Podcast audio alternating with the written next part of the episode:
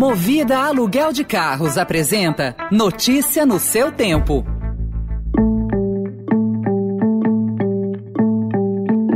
Oi, bem-vindo, bem-vinda.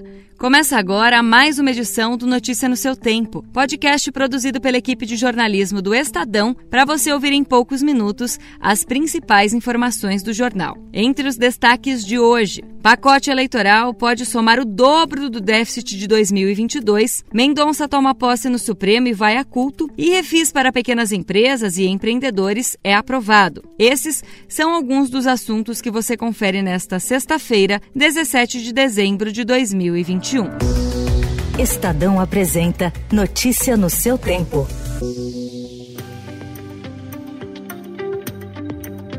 O pacote de medidas e promessas do presidente Jair Bolsonaro para buscar sua reeleição em 2022 pode ter um custo superior a 90 bilhões de reais, mais do que o dobro do valor previsto para o rombo nas contas do governo no ano que vem. Se não fossem esses gastos eleitorais, o déficit poderia ser praticamente zerado, mesmo com o benefício mínimo de 400 reais do Auxílio Brasil.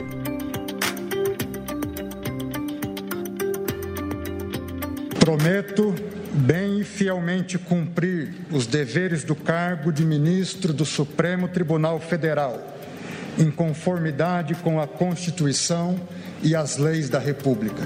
Este é o juramento de André Mendonça em sua posse na tarde de ontem no Supremo Tribunal Federal. Seu primeiro ato, logo após a cerimônia, que o oficializou como novo ministro da mais alta corte do país, foi participar de um culto de ação de graças em sua homenagem na Catedral da Baleia, sede da Assembleia de Deus Ministério Madureira, em Brasília. A celebração contou com a presença do presidente Jair Bolsonaro, da primeira-dama Michele, de políticos e colegas da corte.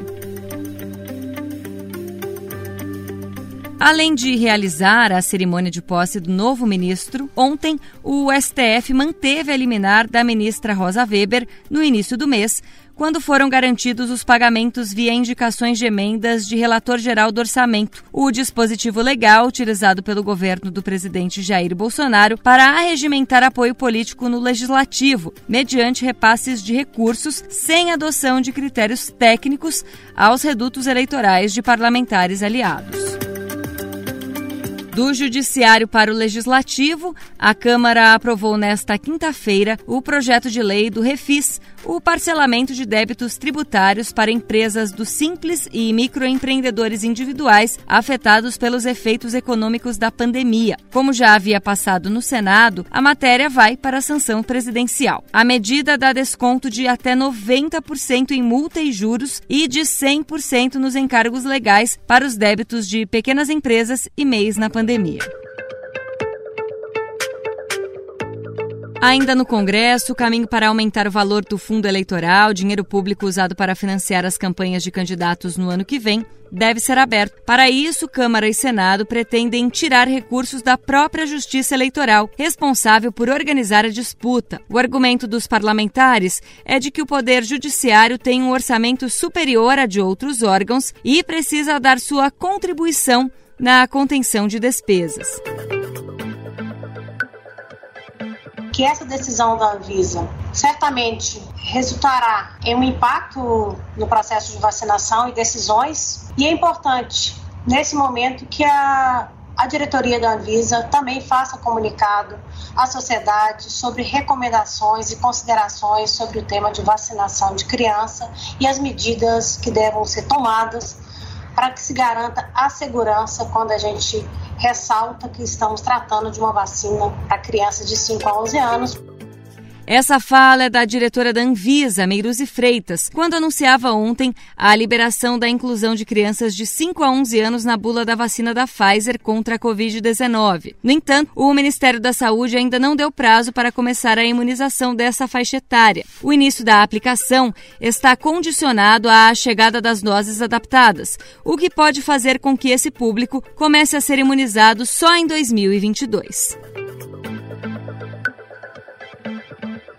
Depois de Rio de Janeiro e São Paulo, outros quatro estados registram alta nos casos de gripe pelo vírus influenza A H3N2. Os surtos ocorrem em Bahia, Espírito Santo, Amazonas e Rondônia em momento atípico, já que a circulação do vírus não é comum neste período de temperaturas elevadas. Ontem, o secretário de Estado da Saúde de São Paulo, Jean Gorenstein, comentou o assunto. O grande problema é que nós estamos agora num período em que é natural uh, os jantares de despedida de empresas, confraternizações com amigos, e essa associação de retirada de máscaras com a sua sensação de segurança plena acaba favorecendo a circulação destes vírus e, por isso, aumento especialmente em São Paulo. Nós não estamos tendo nos 645 municípios, mas sim no município de São Paulo.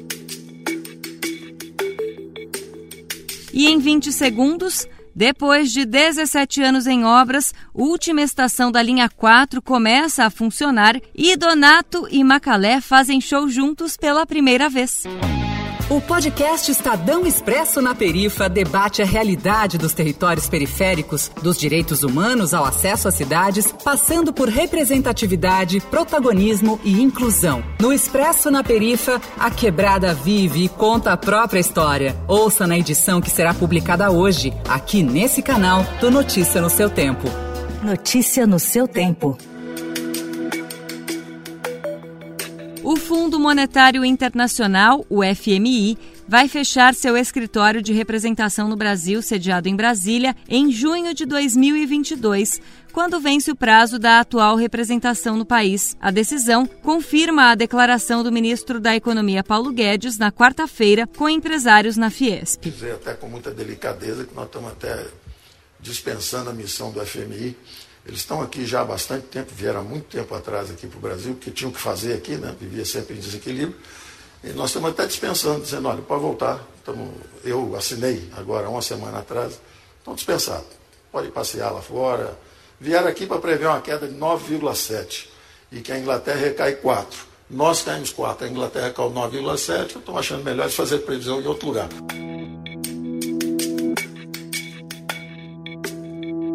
Já o Sindicato dos Bancários de São Paulo, Osasco e região estuda entrar com ação judicial coletiva contra a direção da Caixa depois que o presidente da instituição, Pedro Guimarães, deu o seguinte comando. Vamos lá, começa aí. Um, dois,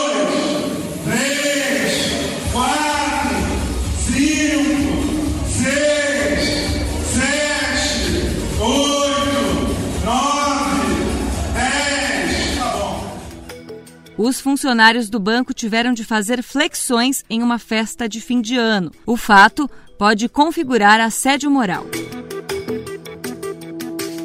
Após 17 anos de obras, o governo estadual conclui a entrega da linha 4 amarela com a inauguração hoje da estação Vila Sônia. O trecho acrescenta um quilômetro e meio à linha que vai da Luz, no centro da capital, à nova estação na Zona Oeste. Notícia no seu tempo. Maciço da Tijuca, mas pode me chamar de macição.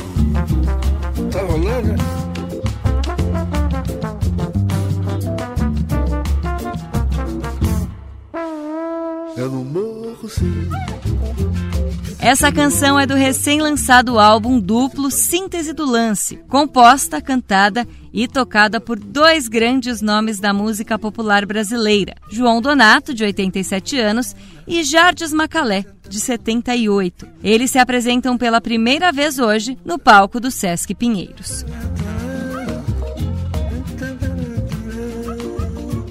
Essa foi mais uma edição do Notícia no seu tempo. A apresentação e o roteiro são meus, Adriana Simino. A produção e a finalização do Gustavo Lopes. O editor de núcleo de áudio é Emanuel Bonfim. Muito obrigada pela sua companhia e um ótimo fim de semana. Você ouviu Notícia no seu tempo. Notícia no seu tempo. Oferecimento Movida Aluguel de Carros. A vida é para ser movida. Saiba mais em www.movida.com.br.